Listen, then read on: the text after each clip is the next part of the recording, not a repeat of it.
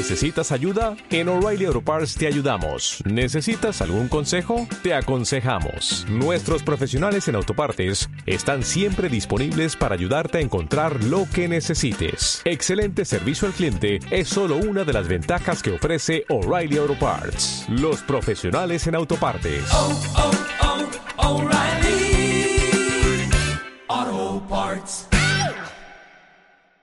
Mario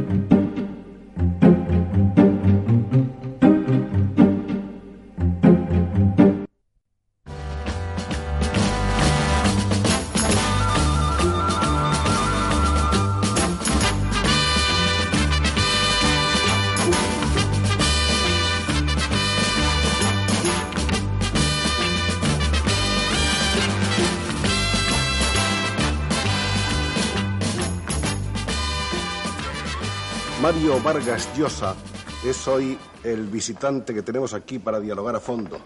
Es una fiesta la promesa de tener a Vargas Llosa con nosotros y me imagino que para un hombre como él debe de ser muy satisfactorio cuando uno se ha alcanzado los 40 años disfrutar del crédito que su obra literaria ha alcanzado en el mundo, saber que su nombre en estos días circula entre los candidatos para el premio Nobel y, por otra parte, saber que en España tiene lectores por cientos de miles. Bienvenido, Mario Vargas Llosa, y vamos, si le parece, a hablar un poquito acerca de la obra, de la figura, de la persona de este novelista que tiene más bien el aire de un galán de cine. Por favor.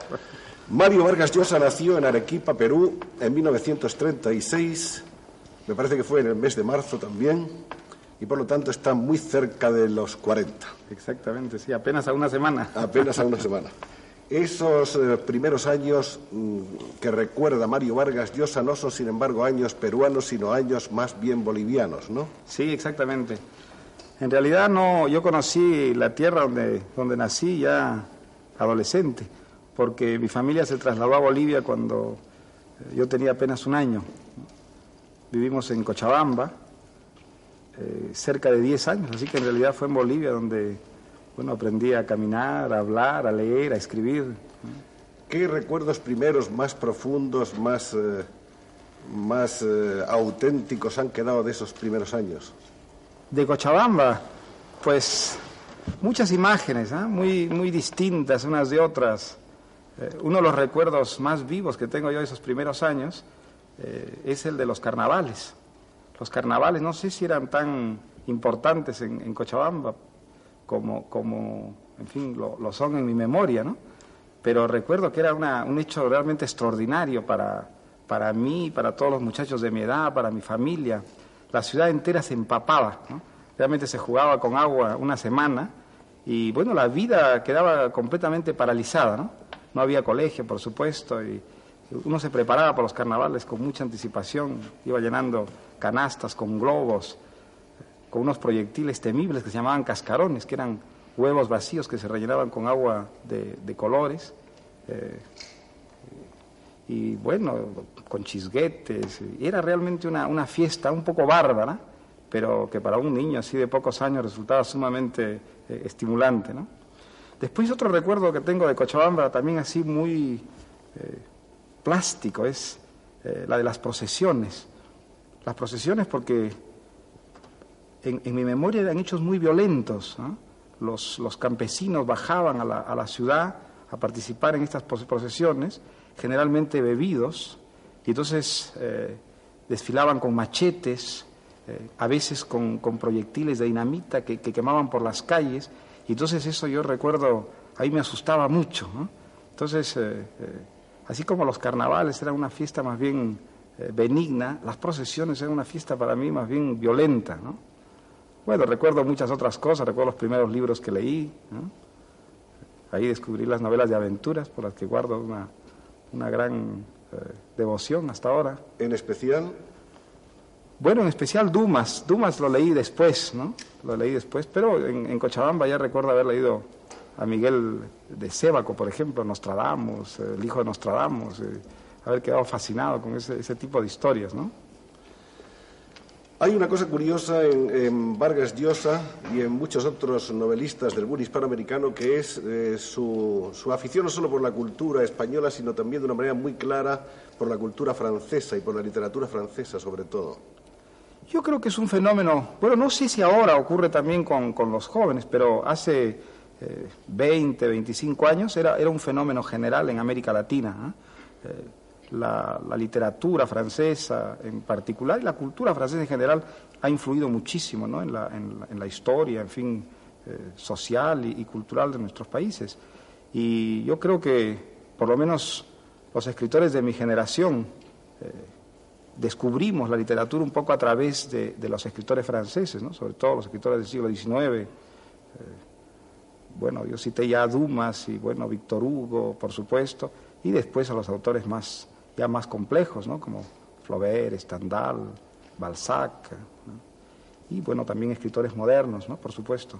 Sartre, me imagino. Sartre mucho. Bueno, yo eh, hablaba de las primeras lecturas, ¿no? antes sí. de las lecturas ya universitarias. Cuando yo entré a la universidad, por supuesto, es decir, Sartre y Camus, digamos, eran un poco los maestros intelectuales de, de, de mi generación, creo que ocurría eso prácticamente en todos los países de América Latina. ¿no? Volvamos a la infancia, es en 1945, me parece, cuando la familia regresa al Perú. Al Perú. Sí.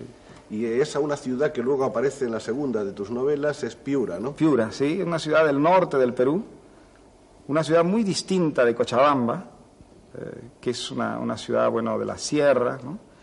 Piura es una ciudad de la costa, no está al borde del mar, pero está en, la, en, el litoral, y es una ciudad que está, bueno, estaba, porque ahora el desierto ese ha desaparecido, ha sido irrigado en gran parte. Pero cuando yo llegué a Piura el año 45 estaba en el centro de un desierto, un enorme desierto, el desierto de Sechura, y eso había impuesto a, a, la ciudad unas características muy especiales. ¿no? Era una ciudad muy aislada, eh, sus habitantes tenían, bueno, en comparación con los, con los cochabambinos, eran mucho más extrovertidos, eh, mucho más alegres, mucho más comunicativos. ¿no? Era una ciudad que vivía en la calle, y bueno, yo viví dos años en esa época ahí en, en, en, Piura y tengo un recuerdo realmente imborrable de ese, de ese periodo, ¿no? ¿Fueron años más felices? Sí, bueno, felices relativamente, pero por lo menos fueron años muy ricos en sí. experiencias. Eh, sí. Por una parte perdí los compañeros que tenía en el colegio, eso siempre para un, para un niño a veces es un poco traumático, ¿no? hablaba como, como, boliviano y entonces se burlaban de mí los compañeros en el, en el, en el colegio. Eh, pagué, bueno, un poco el precio que te paga todo forastero para ser aceptado en, un, en una nueva sociedad, ¿no? Pero al mismo tiempo Piura era una, una ciudad llena de color y, y, un mundo un poco aventurero, ¿no? Había barrios muy diferenciados unos de otros entre los que había rivalidades terribles, ¿no?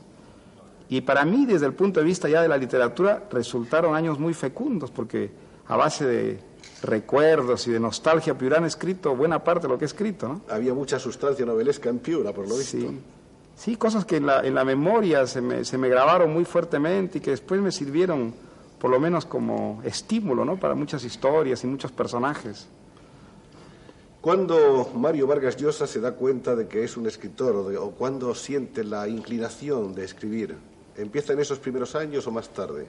Sí, bueno, fue un, yo creo que ocurre siempre. ¿eh? Fue un proceso un poco eh, misterioso que se fue eh, manifestando, pero no de una, de, una, de una, manera fulminante a través de un, un hecho decisivo, ¿no? sino de, más bien de una manera paulatina, gradual. Comenzó como un juego. Yo recuerdo que en Cochabamba ya escribía, escribía poemas que eran bueno, imitaciones, paráfrasis de cosas que leía. comencé a escribir pequeñas historias, en Piura también escribía pequeñas historias. Eh, en ese tiempo vivía yo con mis abuelos y con unos tíos que me celebraban mucho estas aficiones porque era, era la familia materna mía y en la familia materna había una, una tradición de, si no de escritores, de, de amantes de la literatura. Y entonces era una actividad que, bueno, yo más o menos comparaba un poco con los deportes, con los juegos, los otros juegos, ¿no? Ya fue después cuando yo tuve que elegir una carrera, tuve que entrar a la universidad, cuando se me planteó la literatura como una, una alternativa posible, ¿no? En realidad ya entonces era lo que más me interesaba, era lo que hacía con más gusto, era lo que hubiera querido dedicar más tiempo. Pero claro, en un país como, como el Perú, es decir, no, era inconcebible que alguien en su sano juicio pudiera elegir la carrera literaria, ¿no? Es decir, yo voy a ser un escritor, ¿no? Era como elegir, bueno, la locura o, un disparate de ese tipo, ¿no? Claro. Entonces elegí, elegí la abogacía, que es lo que suele ocurrir con muchos escritores, ¿no?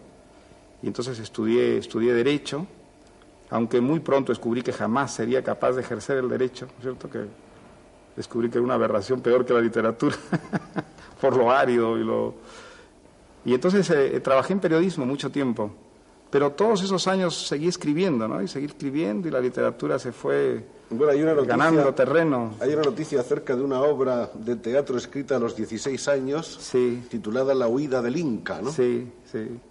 Sí, es una obra que escribí cuando estaba en el colegio todavía. Me gustaba mucho el teatro, es decir, eh, es lo, primero que escribí más o menos en serio, ¿no? En serio en el sentido de que me tomó mucho tiempo, reíse muchas páginas, ¿no? No recuerdo ni siquiera de qué se trataba, me acuerdo que era una obra que comenzaba en la época contemporánea, el personaje era un escritor que se extraviaba en un viaje al Cusco y ahí se encontraba con unos indios que le contaban una leyenda incaica que era el cuerpo de la obra. Y luego había un epílogo donde el escritor, bueno, volvía a la ciudad con esta leyenda, pero ya no recuerdo la leyenda ni... Bueno, mientras tanto han pasado otras cosas simultáneamente en la vida de Vargas Llosa.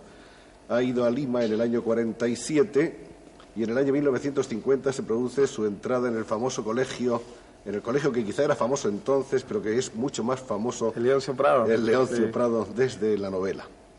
Ese colegio parece que marcó algo importante. Sí, absolutamente. En Fue un trauma, sí. Bueno, está asociado en cierta forma con la literatura. Me ingreso a este colegio. Eh, mi padre descubrió, cuando yo estaba en segundo de media, estas aficiones literarias mías, ¿no? Y entonces, con mucha razón, se alarmó y quiso, bueno, eh, impedir que esta, esta tendencia tan peligrosa, pues, eh, prevaleciera. Entonces pensó que un, buen remedio podía ser el colegio militar. Este era un colegio muy, muy especial porque no era una academia militar, era un colegio, un liceo que bueno, daba una, enseñanza secundaria regular, pero que estaba colocado en, manos del ejército. Si el ejército tenía la organización, el control de los estudiantes, y al mismo tiempo que esos estudios regulares se hacía un entrenamiento militar intensivo, con lo cual no quedaba liberado del servicio militar. Y era un colegio que tenía características también bastante especiales, porque era un colegio en el que estaba representado casi todo el Perú. Es decir, eh, había, había muchachos que venían de familias muy adineradas, muy acomodadas, ¿no? a, que, a, los que mandaban sus padres para que se corrigieran, porque eran, en fin, muy traviesos o muy flojos. Eh, y después había muchachos de familias muy humildes que entraban a través de un sistema de becas bastante amplio que había, y porque veía en el colegio una antesala de la carrera militar, y además venían muchachos de provincias, de la sierra, de la selva, o sea que estaba representado un poco el Perú entero, ¿no? Ahora, cada uno aportaba a este colegio pues sus conflictos, sus traumas eh, de región, de familia, de clase, ¿no? Y eso resultaba bastante explosivo. Además entramos ahí de 14 años, de 13 años, ¿no? Una edad muy delicada en la, en la vida de una persona, ¿no? Y entonces todo ese mundo sometido a una disciplina militar, pues producía eh, realmente a veces reacciones traumáticas, y creo que fue mi caso. Yo la pasé muy mal en el León Prado. bueno, por una parte descubrí un poco lo que era mi país, descubrí la violencia terrible en las relaciones humanas, ¿no es cierto?, que yo creo que son bastante características del Perú y que hasta entonces ignoraba. Si yo vivía en un mundo, pues, que era un mundo, diríamos, un poco marginal al mundo del Perú violento, pero por otra parte fue un choque muy brusco, es decir, yo no estaba en absoluto preparado ¿no? para esa, esa violencia en las relaciones y además a ese sistema disciplinario tan terriblemente estricto. Y yo recuerdo mucho que desde que fui cadete pensé escribir alguna vez, pensé escribir una novela o no sabía exactamente qué, pero quería escribir algo eh, aprovechando de, de esta experiencia o, o más que aprovechando, vengándome un poco de esta experiencia, ¿no? Era sacarme encima esa especie Era una pequeña revancha, ¿no? Sí, era, era una, una manera de sacarme de encima ese, ese trauma, ¿no? Que fue descubrir este, este mundo, ¿no? Y sin embargo, visto desde lejos, visto desde aquí, por ejemplo, el peruano es un hombre encantador, es un, es un gran señor que dialoga con muchísima cortesía, que es muy ceremonioso, que es muy cortés, ¿no? Bueno, el peruano suele hablar poco, eh, suele ser bastante introvertido y suele hablar sobre todo de una manera bastante indirecta. Es decir, eh, parece que esa es una, una influencia que nos viene de muy lejos, que nos viene de nuestra mitad india. Los, los incas y bueno, y, el, indio peruano actual es muy eh, solemne, muy formal y al mismo tiempo muy indirecto, está, este- muy indirecto, está, está considerado de muy mala educación y muy grosero decir las cosas directamente. Todo lo contrario a lo que ocurre en España. Por eso los peruanos cuando llegamos a España a veces nos sentimos como agredidos cuando nos hacen preguntas muy directas. O, eso en el Perú no suele ocurrir. Las preguntas generalmente se hacen dando una gran parábola. ¿no? ¿Cómo debemos seguir conversando? ¿Con parábolas? No, yo estoy acostumbrado a la manera española, he vivido muchos años aquí, o sea que... Así es, Vargas Llosa es un hombre que conoce muy bien el medio español, ha estado aquí bastante tiempo. Bueno, ya vino aquí la primera vez. ¿Qué año era cuando vino El primera vez? Con una 58, beca. al terminar la universidad. En el sí. 58, con una beca que, que creo Una que... beca que daba la Universidad de San Marcos. Sí, y que era una beca que creo que estaba dotada, como casi todas las becas, de una manera muy precaria, ¿no? Sí. No, no, era una beca que estaba dotada con 120 dólares, que en el año 58 era una fortuna en Madrid. Realmente viví como un príncipe con esa, esa cantidad, sí. Pero yo había oído contar que Vargas Llosa tuvo que inventarse otras muchas cosas para tener ingresos extra. No, fue antes de venir aquí. Ah, fue antes de Fue antes de venir aquí, sí, cuando era estudiante. Cuando era estudiante trabajé en muchos sitios, sí. ¿Y el famoso grupo de danzas incaicas a qué época pertenece? Eso fue el año 58, fue en Madrid, sí. En Madrid. Cuando estaba en la universidad, aquí hubo un festival folclórico en Cáceres. Y entonces eh, había muchos grupos hispanoamericanos que venían al festival. Y entonces un grupo de, de peruanos, que, que éramos estudiantes aquí en Madrid, organizamos un conjunto para poder ir hasta Cáceres, conocer Cáceres, ¿no? Entonces Cultura Hispánica nos llevó a Cáceres y ante nuestra estupefacción ganamos el cuarto premio en este concurso de profesionales. Entonces nos llevaron a, a bailar por todas las plazas de toro de España durante un mes. Sí. Pero eso no estaba hecho entonces con el ánimo de ganar dinero, sino con el No, ánimo... no, con el año de, de- de conocer De conocer. Cáceres exclusivamente, sí. Sí, sí. Fue muy divertido porque era un grupo de ocho y en realidad solamente había seis peruanos y teníamos dos gallegos disfrazados de peruanos a los que les habíamos prohibido hablar para que no reconocieran por el acento que eran españoles. O sea que hay una época ahí un poco como, como bohemia, muy divertida también en el fondo, ¿no? Sí, sí, muy divertido, sí.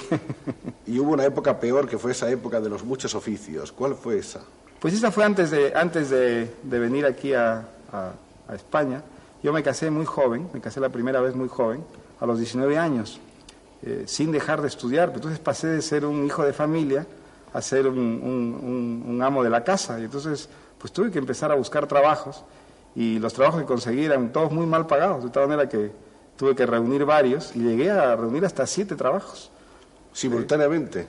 simultáneamente, sí, trabajaba, bueno, eran trabajos por horas, ¿no? Muy, muy distintos todos, ¿no? Trabajaba en una radio, trabajaba en una biblioteca, trabajaba con, con un historiador, un profesor mío de la universidad, hacía reportajes para una revista, escribía crónicas para un suplemento, y tuve un trabajo hasta eh, estrafalario, que era fichar los cuarteles de la época colonial del Cementerio General de Lima, porque no sabía qué muertos estaban ahí. Entonces a mí me pagaban por muerto, llevaba unas fichas cada semana, tantos muertos catalogados, me pagaban por muerto una cantidad que no recuerdo, era una, ca- una cantidad bastante ridícula. Siete, eso es lo que aquí llamamos el pluriempleo, ¿no? Sí. Siete trabajos a un tiempo. Y Pues lo he eso, conocido yo, sí. sí, eso le permitía a Vargas Llosa naturalmente poder seguir trabajando, estudiando, Sí, sí. Escribiendo también ya. Bueno, pues escribía, desgraciadamente no, no tenía mucho tiempo para escribir, no escribía los domingos y en las noches, pero generalmente llegaba tan cansado que no hacía sino eh, intentar escribir, ¿no? En realidad, es- esos años, pues, bueno, la literatura era muy importante para mí, ¿no? Era, probablemente era lo que más me importaba, pero era lo que menos le- tiempo le dedicaba, ¿no? Fue en realidad aquí a llegar a España el año 58 con esa beca, cuando ya, bueno, podía disponer prácticamente de todo mi tiempo, que me, me dediqué a la literatura de una manera así, bueno, podríamos decir, exclusiva en cierta forma, ¿no? Bueno, después he tenido otros trabajos, por supuesto, pero a partir de entonces comencé a elegir los trabajos ya en función de la literatura. Fue aquí en, en Madrid, el año 58, creo, cuando comencé a ser un escritor de, de verdad, ¿no? Vamos a hablar entonces un poco ya de la obra de Mario Vargas Llosa, la primera obra conocida y publicada, olvidada esa de los 16 años de la huida del Inca, es Los Jefes, que aparece en España el año 59 y que era una, una serie de cuentos, ¿no? Sí, eran cuentos que había escrito en Lima, la mayor parte de ellos a base de recuerdos piuranos, precisamente. Eran recuerdos de, de los años que viví en Piura, eran- o personajes o pequeñas, en fin, situaciones ¿no? vinculadas a esa ciudad, y que traje a llegar a España y presenté aquí a un concurso, un concurso de libros de cuentos que había organizado una editorial de Barcelona que se llamaba la Editorial Rocas. Y este, ese fue mi, mi primer libro publicado. ¿Guardas por él una cierta estimación o más bien no quieres acordarte de ese libro? Bueno, no, no me desolidarizo de él, pero son cuentos, claro, adolescentes y, y muy imperfectos, ¿no? La ciudad y los perros es el libro que hace que se conozca sobre todo el nombre de Vargas Llosa, ¿no? Es el primer libro que hace que el nombre se ponga en circulación de una manera ya importante. Sí, es el, además es el primer libro que, que escribí en serio, es decir, trabajando mucho y tratando eh, pues real- real- realmente de, de esforzar al, al máximo y además con una cierta ambición, diríamos, ¿no? desde el punto de vista ya de la, de la propia novela. ¿no? La Casa Verde es una novela que plantea una temática completamente distinta y en la que al parecer Vargas Llosa ya no vive solo de sus recuerdos, de sus vivencias infantiles, sino que tiene ya que eh, incluso investigar de cerca hasta, hasta la atmósfera, el ambiente, la zoología, la botánica. ¿Es así o no? Bueno, mire, en, realidad todo lo que he escrito parte siempre de, experiencias personales, ¿ah? de, algunos hechos vividos, de algunas personas conocidas, o, de, situaciones que más o menos han estado cerca ¿no? de, mi, mi, de mi propia experiencia. En realidad eso ha ocurrido en todo lo que he escrito hasta ahora de ficción. Lo que pasa es que eso, bueno, nunca, nunca se queda ahí, es decir, siempre ese es un punto de partida simplemente y luego después ya eso se mezcla con elementos puramente imaginarios. y- y- En la Casa Verde, la, la mitad de la historia está situada en Piura y está escrita casi exclusivamente eh, con, con la memoria y con la nostalgia. ¿no? Ahora, la otra parte de la historia que ocurre en la selva sí me, me- me exigió una cierta documentación, porque la selva yo la conocía de una manera muy superficial, no había estado, había estado ahí, la- sobre todo cuando hice la primera versión de la novela, había estado apenas tres semanas, y entonces tenía una gran inseguridad. Cada vez que situaba la historia en la selva, pues tenía muchas dudas, y entonces traté de suplir un poco esa falta de conocimiento de la selva con lecturas y con, bueno, con investigación. ¿no? Pero en realidad siempre ha sido una, una mezcla de ambas cosas, de hechos vividos y hechos imaginados, todo lo que he escrito. ¿no? Yo, no, yo no, no creo que podría escribir una historia puramente imaginaria, exclusivamente utilizando la fantasía. De cualquier manera, es también interesante destacar que cuando hace falta un esfuerzo de investigación, el esfuerzo se hace, ¿no?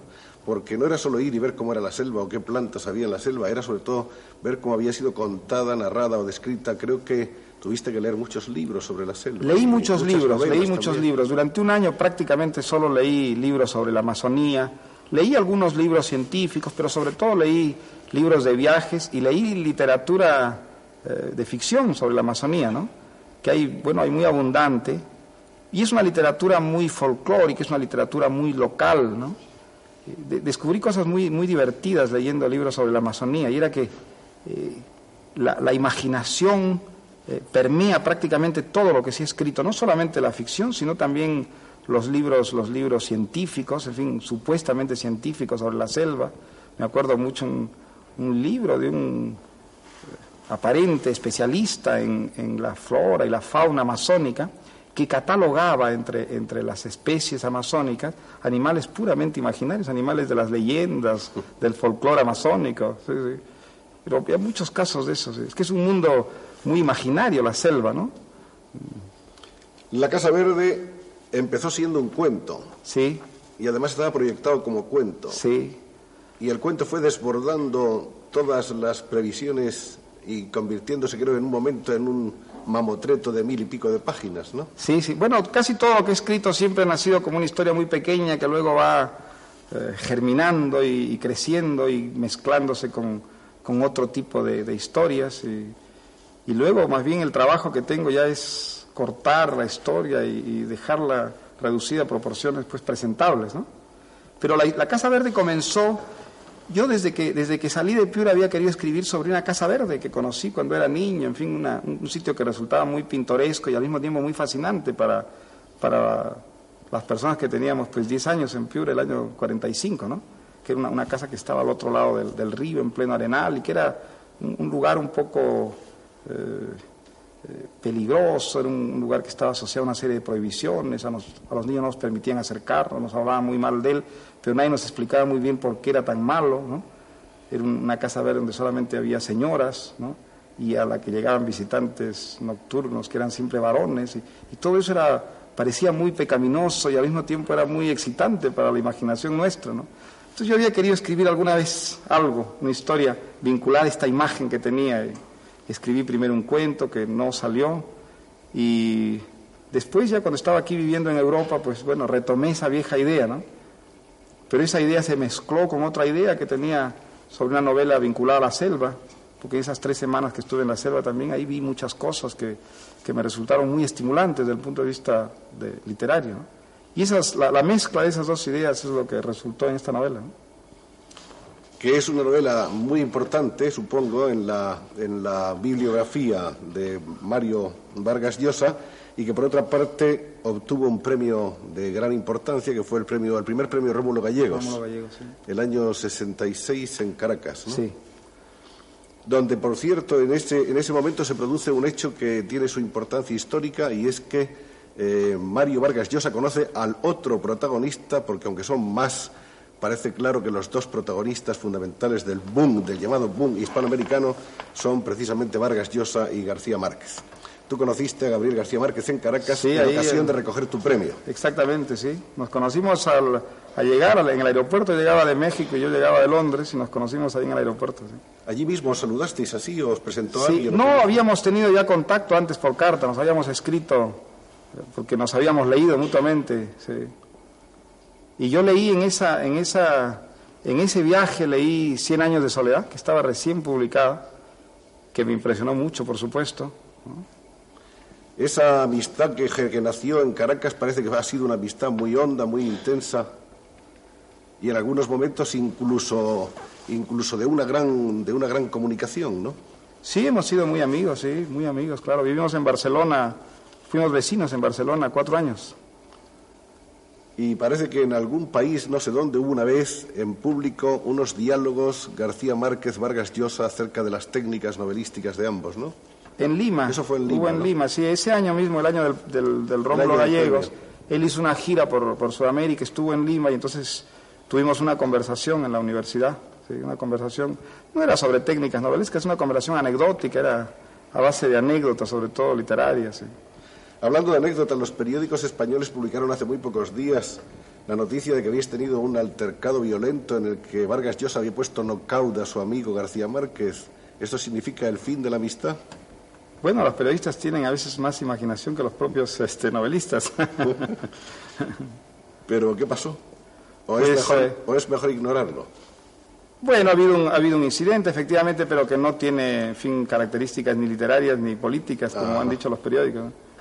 Me he encontrado aquí con una revista donde he visto que este incidente parece que ha sido fraguado por un editor para levantar las ventas del otoño del patriarca y de pantaleón y las visitadoras. Pero no es eso. no, no, en absoluto, no. O sea que no ha sido ni un incidente comercial ni un incidente político por discrepancias o divergencias ideológicas, como también se ha dicho en alguna parte. Ha sido por otras cosas, de tipo personal. Así es. Muy bien. ¿Y seguiréis siendo amigos o no se sabe? Pues eso no se sabe nunca, la amistad, como todo, es tan relativo, ¿no? Muy bien. Después de La Casa Verde, el libro siguiente es Conversación en la Catedral. Yo quisiera que nos hablaras un poco de cómo nace, cómo, cómo germina la idea de ese libro. Bueno, pues nace también de experiencias personales, ¿no? Lo que pasa es que estas experiencias, en este caso, eh, coinciden con experiencias eh, de un país entero.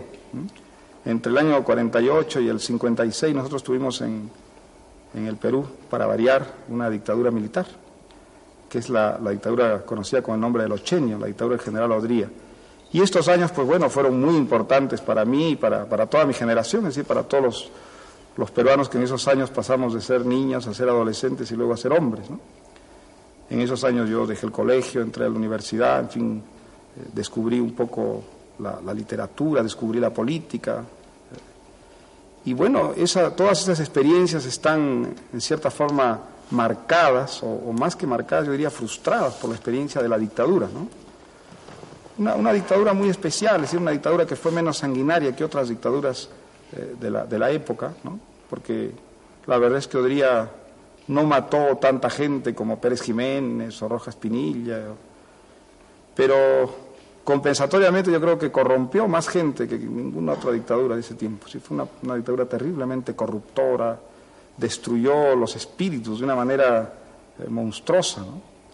Y entonces esa, esa experiencia yo había querido siempre también eh, relatarla en una, en una, ficción de alguna manera. ¿no?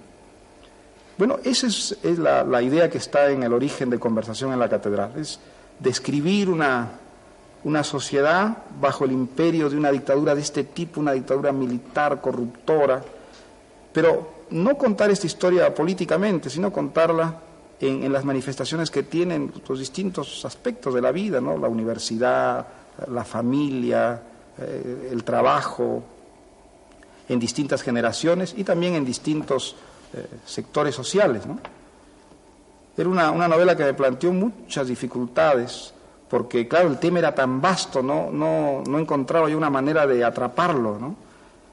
hasta que, bueno, después de dar muchas vueltas, encontré la fórmula que, que, apliqué en la novela, que es la, la fórmula de una conversación, de un, de un diálogo entre un, muchacho, antiguo universitario, antiguo militante clandestino, y un antiguo guardaespaldas de, de, de funcionarios de, la dictadura. ¿no? Y un poco a través de la vida de estos dos personajes, de los recuerdos de estos dos personajes, ir, bueno, desvelando la, la, la historia de esa, de esa sociedad.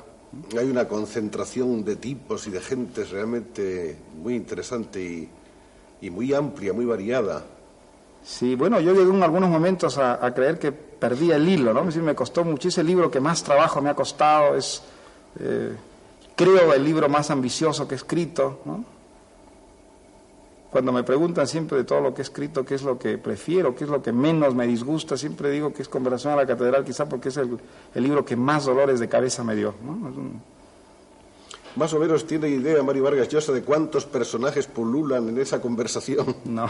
El país entero, ¿no? Una etapa sí. de la vida. Bueno, hay país. muchos personajes secundarios, pero los, los, principales pues no son más de una docena, ¿no? Sí. No, pero es un friso muy, muy, muy representativo, es como un, como un corte seccional de la vida del Perú entonces, ¿no? Es lo que quiere ser, por lo menos, ¿no? Es, es lo que pretende. Sí. Después viene otro tremendo bestseller que es Pantaleón. Pantaleón y las visitadoras, novela de la cual la pena vamos a hablar porque la está leyendo todo el mundo todavía y de la que Mario viene de dirigir una versión cinematográfica en Santo Domingo, creo, ¿no? Sí, bueno, de codirigirla, en realidad de no soy solo, sino sí. lo, hemos, lo, hemos, dirigido a La Limón con un cineasta español, con José María Gutiérrez. ¿no? ¿Cómo ha resultado la experiencia? Bueno, para mí sumamente eh, instructiva, porque mi experiencia de cine era prácticamente nula, ¿no? Pero muy interesante, he descubierto que eh, hacer películas es casi en ciertas cosas más difícil que hacer una, una novela. ¿eh? Es decir, el, un escritor tiene tanta libertad en, en el fondo, ¿no? Es decir, depende solo de su propia imaginación, depende solo de su propio talento, ¿no? pero en cambio el, director de cine depende de los talentos de tantas personas, ¿no? y, además el talento artístico es uno de los talentos que debe tener y no el más importante incluso, no debe tener otros talentos también para poder llevar a cabo una, realización. Pero desde luego que es un mundo muy fascinante. Otra de las cosas que he descubierto es que tienen más divergencias que coincidencias, una novela y una, y una y una película. Yo pensaba que eran dos formas narrativas muy afines, ¿no? Y en realidad creo que son muy distintas, ¿no? Es decir, contar una historia a través de imágenes y contarla con palabras, pues son dos cosas totalmente opuestas una a la otra, ¿no? ¿El guion de la película lo hiciste tú? Sí, sí, lo hicimos entre los dos con, con José María Gutiérrez. ¿no? O sea que él te dio un poco la visión cinematográfica de la novela. Sí, bueno, escribimos el guion al mismo tiempo que yo escribía la novela. Ah. Sí, trabajábamos en el guion en la, en la, en la tarde y yo escribía la novela en la mañana. Qué curioso, ¿no? Sí, fue una, una, una experiencia bastante, bastante curiosa, sí. Un trabajo en paralelo. Sí. Esta es una novela que debe andar ahora ya por qué edición. El Pantaleón. ¿Por cuántos ejemplares en el mundo? Pues no sé, sabe. en el mundo no sé por qué han salido algunas traducciones ya. ¿La más traducida de todas cuál es hasta ahora?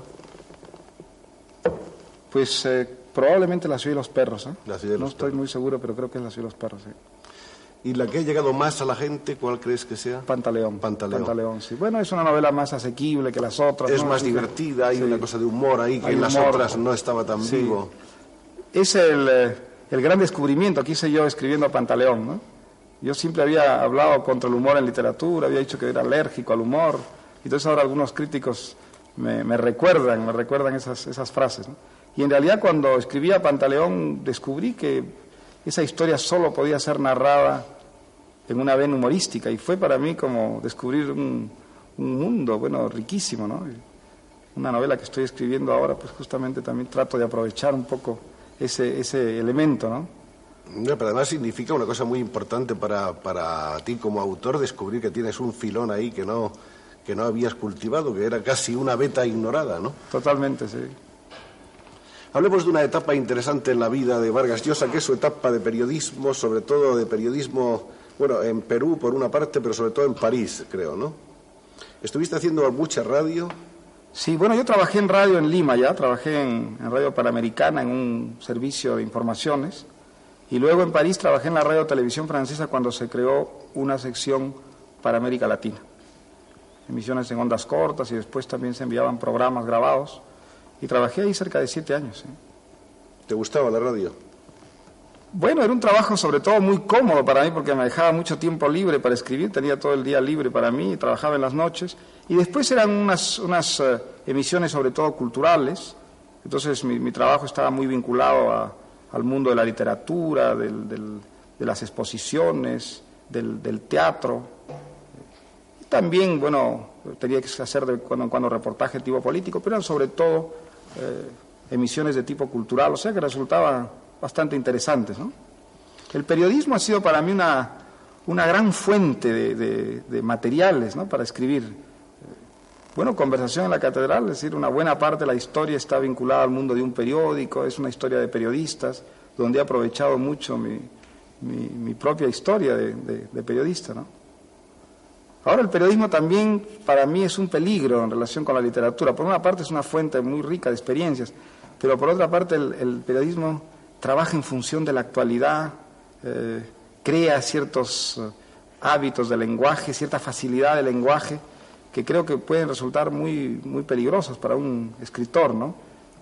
Y que además limitan mucho el campo, ¿no? Yo creo que el comercio de un escritor con la, con la palabra debe ser un comercio difícil, eh, debe ser una búsqueda, eh, y en cambio el, el periodista tiende a utilizar el lenguaje como algo eminentemente funcional, ¿no? lo, que es, lo que es lógico. ¿no? Pero creo que si se utiliza el lenguaje de esa manera, escribiendo, escribiendo novelas, pues el resultado puede ser un empobrecimiento de la, de la novela. ¿no? Hablando de lenguaje, el lenguaje de Vargas Llosa no es, por supuesto, el mismo en La ciudad y los perros que, que en Pantaleón, por ejemplo. Hay una evolución incesante ahí, ¿no? Sí, por lo menos es distinto, eso desde luego, ¿no? Sobre todo en Pantaleón, porque por la presencia del humor, porque es una, una novela escrita en una forma mucho más eh, eh, dialogada que las otras novelas, en la que prácticamente no hay descripciones, ¿no? Es un lenguaje más coloquial que, que el lenguaje de conversación en la catedral o de la Casa Verde. Esa evolución es una evolución eh, deliberada. impuesta por los temas, ¿no? impuesta por los personajes. En realidad la, la forma, ¿no? Eh, tanto en lo que corresponde al lenguaje como a la, a estructura, a mí me, me- me interesa en función estrictamente de los temas, de los personajes. ¿no? Ahora hay, hay un, un sector grande de escritores en quienes el lenguaje es lo, lo esencial y piensan que la, la novela es sobre todo una exploración del lenguaje. En ese sentido, mi idea de la, de la novela es mucho más tradicional. ¿no? Yo estoy por la novela anecdótica, por, por la, la, la aventura novelesca. Y, y entonces la, la forma, los problemas de, de estilo, los problemas de técnica están siempre eh, subordinados a, a la historia. ¿no? Es- su, su razón de ser es, bueno, dar a, a la historia la mayor verosimilitud posible, la mayor eh, plasticidad. crearla de la manera más completa posible. Convincente Más- sobre más- todo. es más creíble, más que el, eh, que el lector lea la, la- la novela como una experiencia personal, ¿no? El hecho de ser eh, eh, de una manera también inesperada protagonista de, un, de, una, de una imposición, de un descubrimiento, por así decirlo, de la narrativa hispanoamericana que estaba ahí, sin embargo, también antes, de otro modo y con otros, con otros autores y con otras obras, supongo que ha supuesto una satisfacción personal profunda, ¿no? Bueno, desde luego, es decir, eh, claro, si alguien me hubiera dicho alguna vez que mis libros se iban a traducir, que se iban a publicar en ediciones grandes, que en un momento yo iba a poder vivir dedicado a escribir, pues eh, lo hubiera creído loco, ¿no? Es decir, jamás me imaginé semejante posibilidad. Eso desde luego es muy satisfactorio, ¿no? Ahora también, digamos, eh, la, la popularidad de una obra también suele tener inconvenientes, ¿no? También suele traer a veces muy, Por ejemplo. una serie de complicaciones. Y, bueno, la vida está mucho más eh, vigilada, uno está tiene menos disponibilidad que si es un ser anónimo, ¿no? Tiene menos privacidad. Mucha menos, sí. Y sobre todo, bueno, si vive en países donde el mundo literario es pequeño, ¿no? De cualquier manera, en estos casi 40 años de vida que tiene Vargas Llosa, en el Perú ha vivido muy pocos. Una cuarta parte en total. No, más. un poco más, un poco más. He vivido desde los 10 años hasta el 58, son 13 años, y después eh, he vivido he vivido unos 17 años en el Perú, pero decir menos de la mitad. Menos de la mitad. Pero yendo siempre al Perú, teniendo Sí. siempre al Perú muy cerca, aunque estuvieras muy lejos, ¿no? Sí, sí, he vuelto casi, bueno, cada dos años por lo menos volvía, ¿no? Los años que vivía fuera. Y ahora definitivamente ya estás instalado en, en Lima por un largo tiempo. Sí, bueno, definitivamente es una palabra muy larga, ¿no? Estoy instalado en Lima con la idea de quedarme ahí un, un tiempo, sí, pero en fin, puede ser que cambie, que cambie mis planes también de un momento a otro, ¿no? Pero ahora estoy con la idea de quedarme, sí. ¿Cómo son tus hábitos de trabajo? Pues trabajo de una manera bastante disciplinada, escribo todos los días, bueno, por lo menos me encierro en el escritorio todos los días, unas seis horas, a veces ocho horas, ¿no? Depende, depende cómo vaya el trabajo, pero por principio lo hago todos los días, de lunes a sábado, casi como un oficinista. ¿Te resulta fácil concentrarte o te distraen las cosas? eh? Pues depende, las mejores horas para mí son siempre las primeras, ¿no? Cuando comienza el día, esas son las horas más, más fértiles, ¿no? Las que trabajo mejor, después ya se me va haciendo un poco cuesta arriba y nunca he podido escribir en las noches, por ejemplo. En las, en las tardes o las noches lo que hago es tomo notas, reviso y preparo un poco el trabajo del día siguiente, ¿no? Me cuesta mucho trabajo retomar lo que escribo, si es que lo interrumpo por unos días o unas semanas, después me resulta muy difícil, ¿no? Generalmente el comienzo de una novela es muy dificultoso, tengo una gran inseguridad, muchas dudas, y, es, la, es la parte más fastidiosa. Ahora, una vez que tengo un borrador más o menos terminado, entonces sí, el trabajo resulta muy excitante, trabajo mucho más horas y ya tengo una, una confianza mucho mayor. Sí, para mí lo, lo que resulta maravilloso en- en mi trabajo es ese momento en el que ya la historia parece tomar forma y ya comienza a tener una vida propia, es decir, hay, hay ciertas cosas que uno ya no se atrevería a hacer que hagan los personajes y en cambio aparecen otras cosas que parecen que resultan inevitables, ¿no? Cuando ya se crea un sistema de relaciones eh, que uno debe respetar, ¿no? Y, entonces descubre, descubre cosas que no quiso, decir, que no supo que ponía, ¿no? Ese momento para mí es muy fascinante siempre, ¿no? La novela española hoy, ¿cómo la ves? Pues en muy buen pie, me parece que tiene un, momento muy interesante. Creo que ahora con, con la apertura, y si es que la, apertura en lo que se refiere a, a- censura es real y, profunda, pues yo creo que la, la novela española, la literatura española en general tendrá un, un verdadero apogeo. Y de los novelistas anteriores a este momento, vigentes muchos de ellos todavía, ¿quiénes te han interesado? Por ejemplo, Delibes, Cela. Sí, desde Torrente. luego, Delibes, Celas, Torrente Ballester, a quien leí con, con mucho, con mucho gusto. Y bueno, y también escritores más, más, más jóvenes, ¿no? que creo que son escritores muy eh, interesantes y que quizá no estén suficientemente, justamente valorados en, en lo que son, ¿no? Eh, no sé, por ejemplo, pues Benet me parece un escritor muy importante. eh, me gustan mucho las novelas de Juan Marcé, yo soy un, un gran entusiasta de las novelas de Marcé, que me parece un, un escritor muy original, con un eh, humor muy extraordinario. hay una novela que me parece muy interesante, la novela de Luis Goitisolo, publicada en, en México y que creo que ahora ya, ya circula en España, que es Recuento, que creo que es uno de los libros más ambiciosos que se han escrito en los últimos años en, en lengua española. Una novela sobre Barcelona como historia, como problemática, como mito. Creo que es un libro realmente muy, muy ambicioso. Sí, creo que la, que la novela española tiene una, una serie de eh, logros, ¿no es cierto?, muy, muy eh, significativos y que a veces los críticos españoles pues no han valorado suficientemente. Y entre los demás escritores de- hispanoamericanos de esta hora, entre los demás novelistas del boom, ¿a quién destacarías?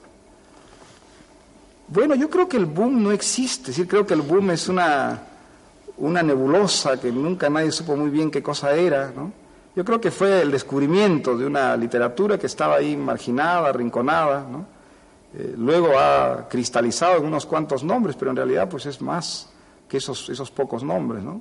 Creo que gracias al boom se descubrieron a escritores extraordinarios, como Borges, por ejemplo, que apenas si era, era leído fuera de, de Argentina y, y que hoy día es leído en todas las, las lenguas del mundo, ¿no?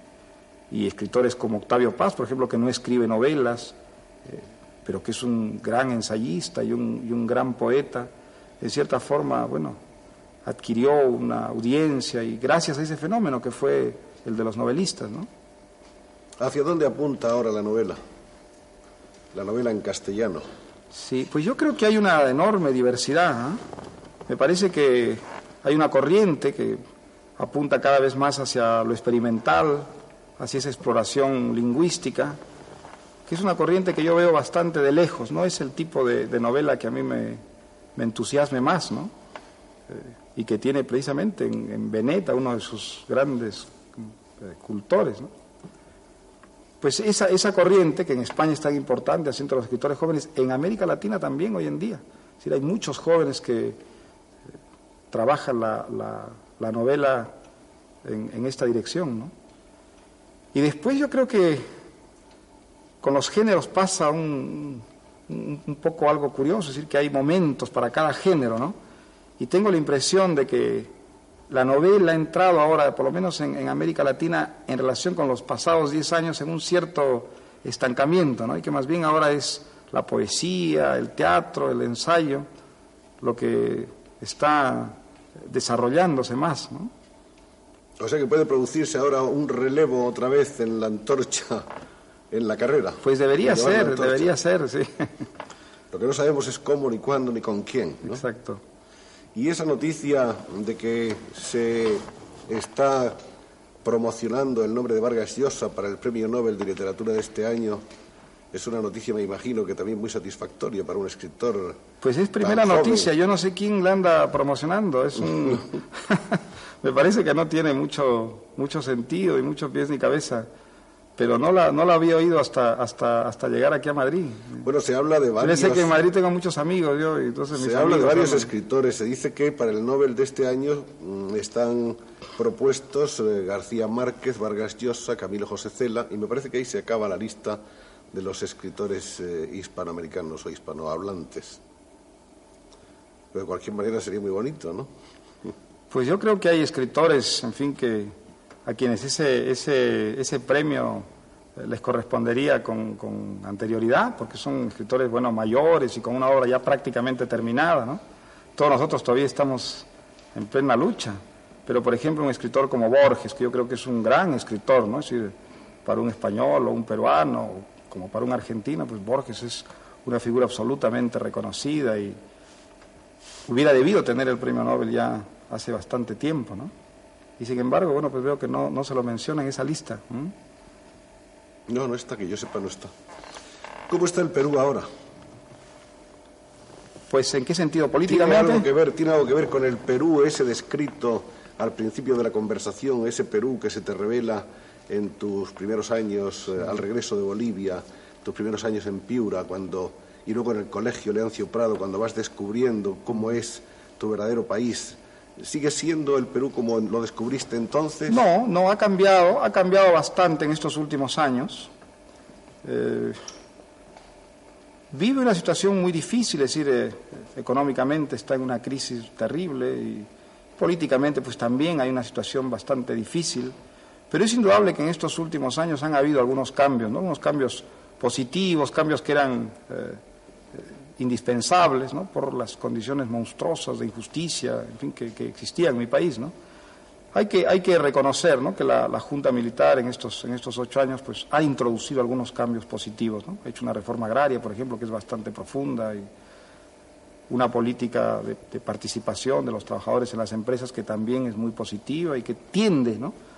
creo que no lo ha conseguido, pero por lo menos tiende a disminuir las, enormes diferencias sociales y económicas en el país. Ahora el problema es que junto con estas reformas positivas, pues un, gobierno militar que no ha nacido de, las urnas, que no ha nacido de, del voto, que ha nacido de la fuerza, es un gobierno que tiene un lastre muy grande. ¿no? Entonces, ese lastre se ha acentuado mucho en los últimos años, ha habido eh, tendencias autoritarias, eh, intolerancia para con la crítica, se han clausurado revistas, se ha deportado a periodistas y políticos de oposición, en fin, han habido muchos abusos de ese, de ese tipo, ¿no? con el cambio de, de, de, la presidencia, en fin, con la subida de Morales Bermúdez, eso se atenuó un poco, es decir, se permitió que regresaran algunos exilados, no, no todos desgraciadamente, y que salieran algunas revistas de oposición. Pero de todas maneras la situación es muy, muy tensa y yo creo que mientras no se legalice el, régimen, mientras no vuelvan a participar los civiles a través de las ánforas en, la vida política peruana, pues no se va a encontrar una, verdadera salida para el problema político que vive el Perú. Hablemos un poco del ensayo, que es otra de las vertientes de la actividad literaria de Mario Vargas Llosa. Aquí tenemos una, por ejemplo, la orgía perpetua sobre Flaubert, sobre Madame Bovary, y luego hay otro que yo sepa que es un estudio de García Márquez, Historia de un deicidio. ¿Por qué es raro, es difícil que un, que un escritor eh, de creación, de ficción, que un novelista sea también un hombre capaz de hacer un estudio analítico, un, un, una autopsia, una anatomía de otro escritor, ¿no?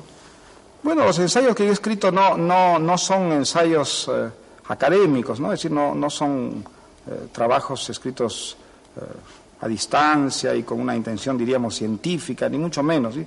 Son ensayos bastante eh, arbitrarios, escritos desde un punto de vista muy, muy personal, sobre todo el, el, segundo, el ensayo este sobre, sobre Flaubert, que es un poco una, una autobiografía literaria, ¿no? Es, es referir un poco lo que ha significado Flaubert para mí, para, para muchos escritores de, de, de mi generación, ¿no? y en qué forma pues, eh, Flaubert puede constituir una, una, magnífica lección para alguien que escribe novelas, ¿no? como, él.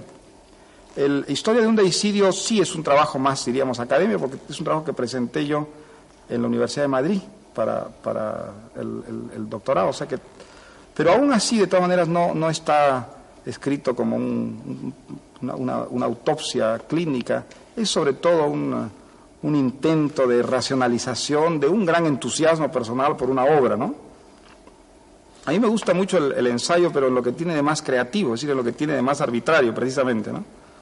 No creo mucho en la ciencia de la literatura, el tipo de ensayo filológico o lingüístico que, que suele hoy día prevalecer así en las universidades, pues no es santo de mi devoción. ¿no? El estudio seco, desnudo, analítico. Sí.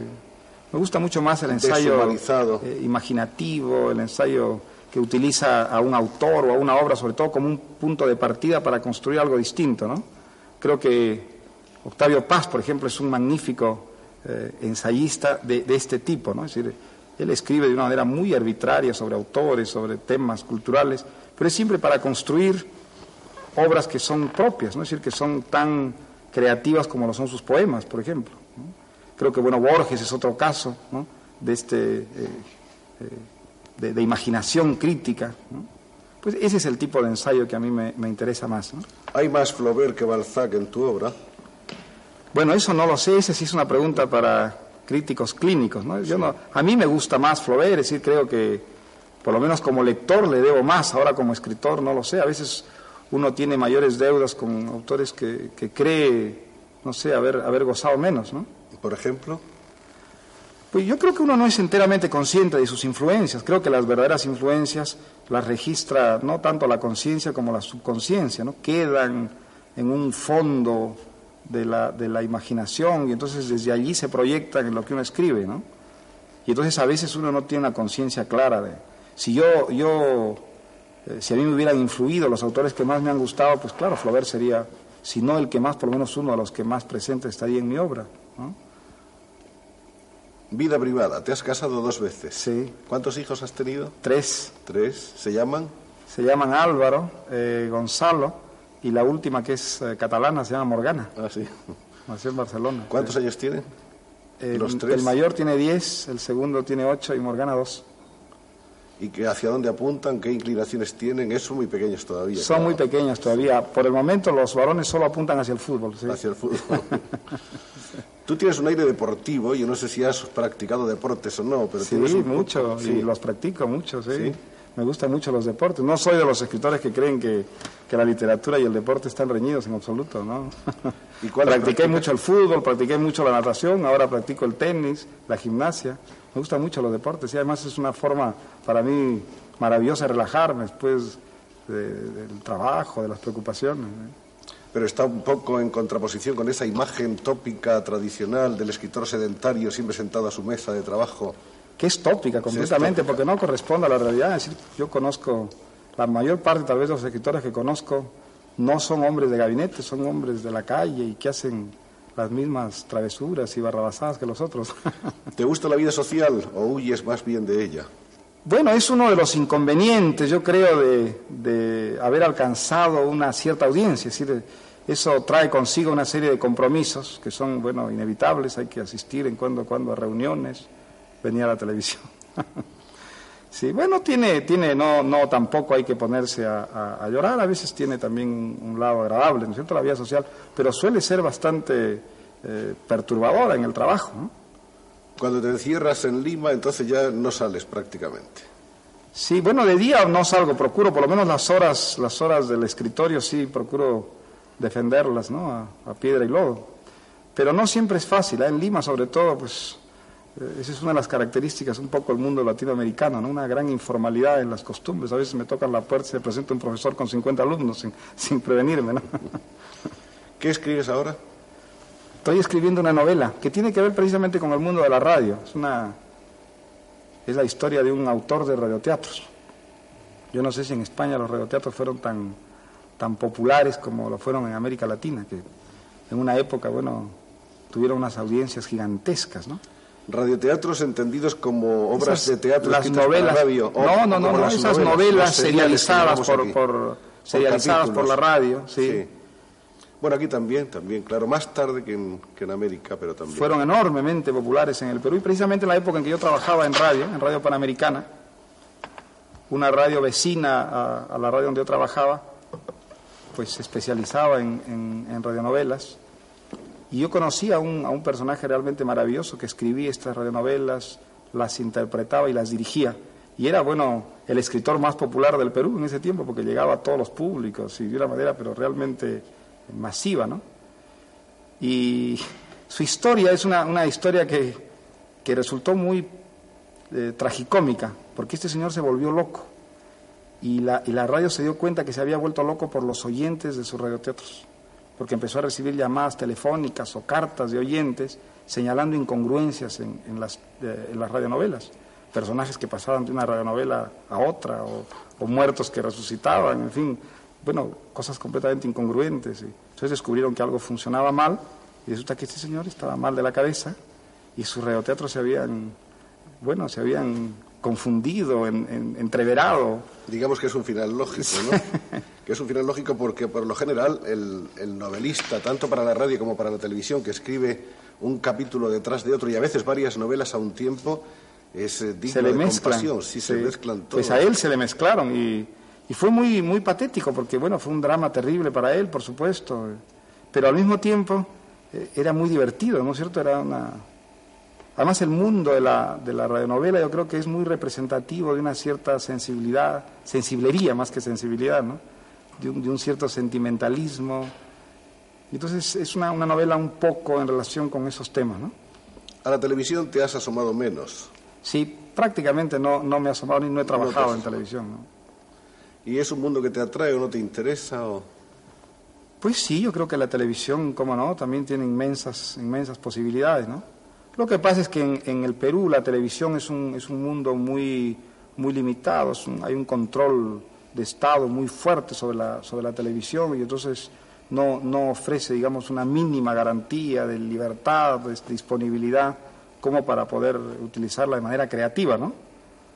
Pero en principio la televisión, como el cine, como la radio, me parece que no, no están reñidas en absoluto como la literatura y que al contrario pueden ser vehículos excelentes, ¿no es cierto?, para su difusión y, y Mario, estimulantes para el trabajo Tienes, de un escritor. tienes ¿no? una imagen de hombre feliz extraordinaria. Yo no sé si lo eres o no lo eres, pero es la sensación que das. Lo eres. Pues dicen que las apariencias engañan, ¿no? No, no creo ser más eh, eh, infeliz o, o feliz que los otros. Creo que he tenido, bueno, mi ración de, de- felicidad y de infelicidad como todo el mundo. La ventaja quizás de los escritores es que la infelicidad eh, se la curan escribiendo libros, ¿cierto? La mejor terapia para un escritor son sus novelas, sus historias. Por ahí sale todo lo que les hace daño y, entonces quizás eso se debe esa apariencia de hombre feliz. ¿Tus recuerdos más amargos son los del Leoncio Prado? ¿O son anteriores o son posteriores? Pues nunca he hecho una ¿Ha habido, un estadística. momento, ¿Ha habido un momento de crisis en tu vida en que has estado preocupado muchos, realmente? muchos momentos ¿Sí? de crisis, por supuesto, sí. Claro que sí, bueno, Leoncio Prado fue uno de ellos, y, cómo no, muchos momentos de crisis, sí. ¿De difícil superación?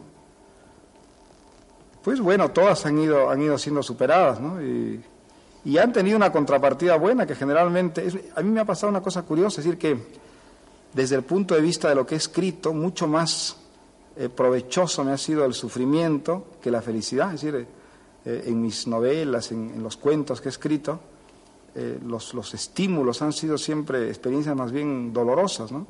Y muy rara vez una, una, una, una experiencia positiva. No son las cosas que, que a uno lo hacen gozar las que lo estimulan más literariamente, por lo menos en mi caso, sino a la inversa. Vamos un poco en busca de tus ancestros, de los Vargas y de los Llosa. ¿De dónde vienen? ¿Quiénes son? Bueno, pues los Vargas llegaron al Perú eh, en la, en la primera hora de la conquista, ¿no? Pizarro trajo muchos Vargas, Pizarro era Vargas también. eh, O sea que llegaron Vargas desde el primer momento y hay muchos Vargas. El, Perú está infestado de Vargas, ¿no? Los Llosa llegaron un poco después y llegaron, se concentraron todos en Arequipa y bueno, parece que llegaron de Santander, pero fueron a Santander de un pueblecito que está entre Barcelona y Valencia, que se llama de la Llosa, precisamente. ¿Y tus padres se conocieron en Arequipa? Sí, mi madre es de Arequipa y mi padre es de Lima. Se conocieron en unos viajes, mi padre era aviador, unos viajes que hacía, mi padre paró en Arequipa, en el aeropuerto de Arequipa, y ahí conoció a mi madre. ¿Aviador comercial o aviador militar? Trabajaba en la Panagra, lo que era la antigua Panamérica, que era la Panagra, y él trabajó ahí, sí. Como piloto. sí. Era padre también ha sido uno de los un pioneros. poco, un poco ¿no? aventurero, ha sido muchas cosas, fue piloto, fue marino, fue periodista y también un hombre nómada, también vivió en muchos sitios, en Argentina y, y bueno, viajando, ¿no? Como marino sobre todo, hasta que al final se fueron a vivir a Estados Unidos, donde viven allá, hace unos 20 años ya. ¿Qué heredaste más de tu padre? Ese Pues, afán de viajar, la Quizá imaginación. un poco, quizá un poco el afán de viajar, la existencia nómada, es posible, sí. sí. No, la afición a la literatura más bien debo haberle heredado de mi madre. Mi madre era una... Ella estimuló mucho mi, vocación literaria desde, desde muy niño y, creo que los primeros libros me los hizo leer ella, ¿no? Mi padre, en cambio, es un hombre mucho más práctico, es un, es un hombre que ahora está más reconciliado con la literatura, pero al contrario, cuando yo era niño era más bien un, un censor de esa vocación, ¿no? ¿Y ahora cómo miras en general a las demás gentes que quieren escribir, a los que empiezan, a los que se proponen alcanzar quizá con, con las mismas reservas con que tú empezaste, a los que se proponen ser un Vargas Llosa del mañana? Bueno, yo creo que es una vocación, por una parte, maravillosa, ¿no? Porque yo creo que la, exaltación que uno puede llegar a sentir cuando, cuando escribe eh, es, es única. Y por otra parte, creo que, eh, a diferencia de lo que ocurre pues, con otras actividades, es una actividad que va eh, envolviendo poco a poco toda la existencia de uno, ¿no? Uno comienza escribiendo en ciertos momentos y llega un momento en que ya vive para escribir, es decir, toda su vida está subordinada a la literatura, todo lo que hace, lo que no hace, lo que sueña, ¿no? es eh, única y exclusivamente un material eh, literario. ¿no? Entonces, eso es, es maravilloso. Y además creo que la literatura es también una de las mejores defensas que tiene el hombre contra el sufrimiento, contra eh, las frustraciones. La literatura es un extraordinario consuelo, un arma maravilloso contra eso. Ahora, al mismo tiempo, es también una vocación que exige un inmenso sacrificio, una gran concentración y, y creo que si un joven piensa que la literatura le va a deparar sobre todo satisfacciones, mejor cambia de vocación, porque creo que son mucho más los sinsabores que las satisfacciones que uno saca de la máquina de escribir. ¿eh? ¿Escribes siempre a máquina? Sí, bueno, a mano y después a máquina. ¿no? ¿Escribes para alguien en particular? Bueno, tengo a veces, eh, o hago un esfuerzo para, para, tener presente un lector, un tipo de mentalidad, ¿no? Pero no, no, no escribo en función de un público, no, yo creo que, el, que ningún escritor lo hace, yo creo que ese trabajo es muy egoísta, que uno escribe en función de sí mismo exclusivamente y que cuando, cuando esté escribiendo no piensa mucho más en uno que en el, en el lector, ¿no?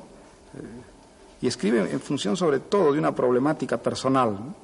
Creo que es el más individualista y egoísta de los quehaceres, ¿no? El, el crear, el, bueno, debe ser lo mismo pintar o componer. Pero hay también una cosa de generosidad, que es darse, que es dar a los demás. Bueno, la obra literaria resulta algo generoso porque si está lograda llega a todo el mundo y creo que, bueno, ayuda de alguna manera a los seres humanos, ¿no? Es decir, una, una buena novela es algo que nos enriquece, ¿no? Es decir, a todos.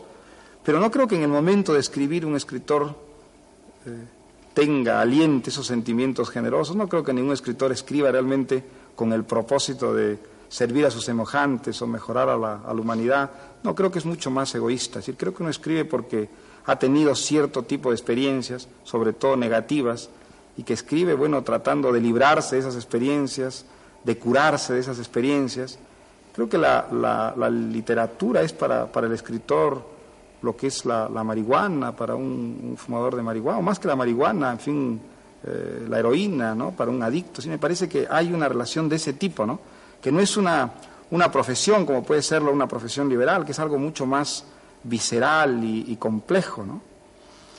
Mario Vargas Llosa no fuma, como puede verse, bebe agua cuando bebe, que tampoco bebe, hace deporte, escribe, diríamos que es como, una, como un nuevo talante, como una nueva cara, como una nueva máscara sonriente y deportiva del escritor de un nuevo tiempo. Si quieres decir alguna otra cosa a los espectadores españoles, ahora que tienes esta oportunidad de una confesión. Sí. No, pues nada, simplemente extenso. Agradecerles, en fin, como a ti, su paciencia. Muchas gracias a Mario Vargas.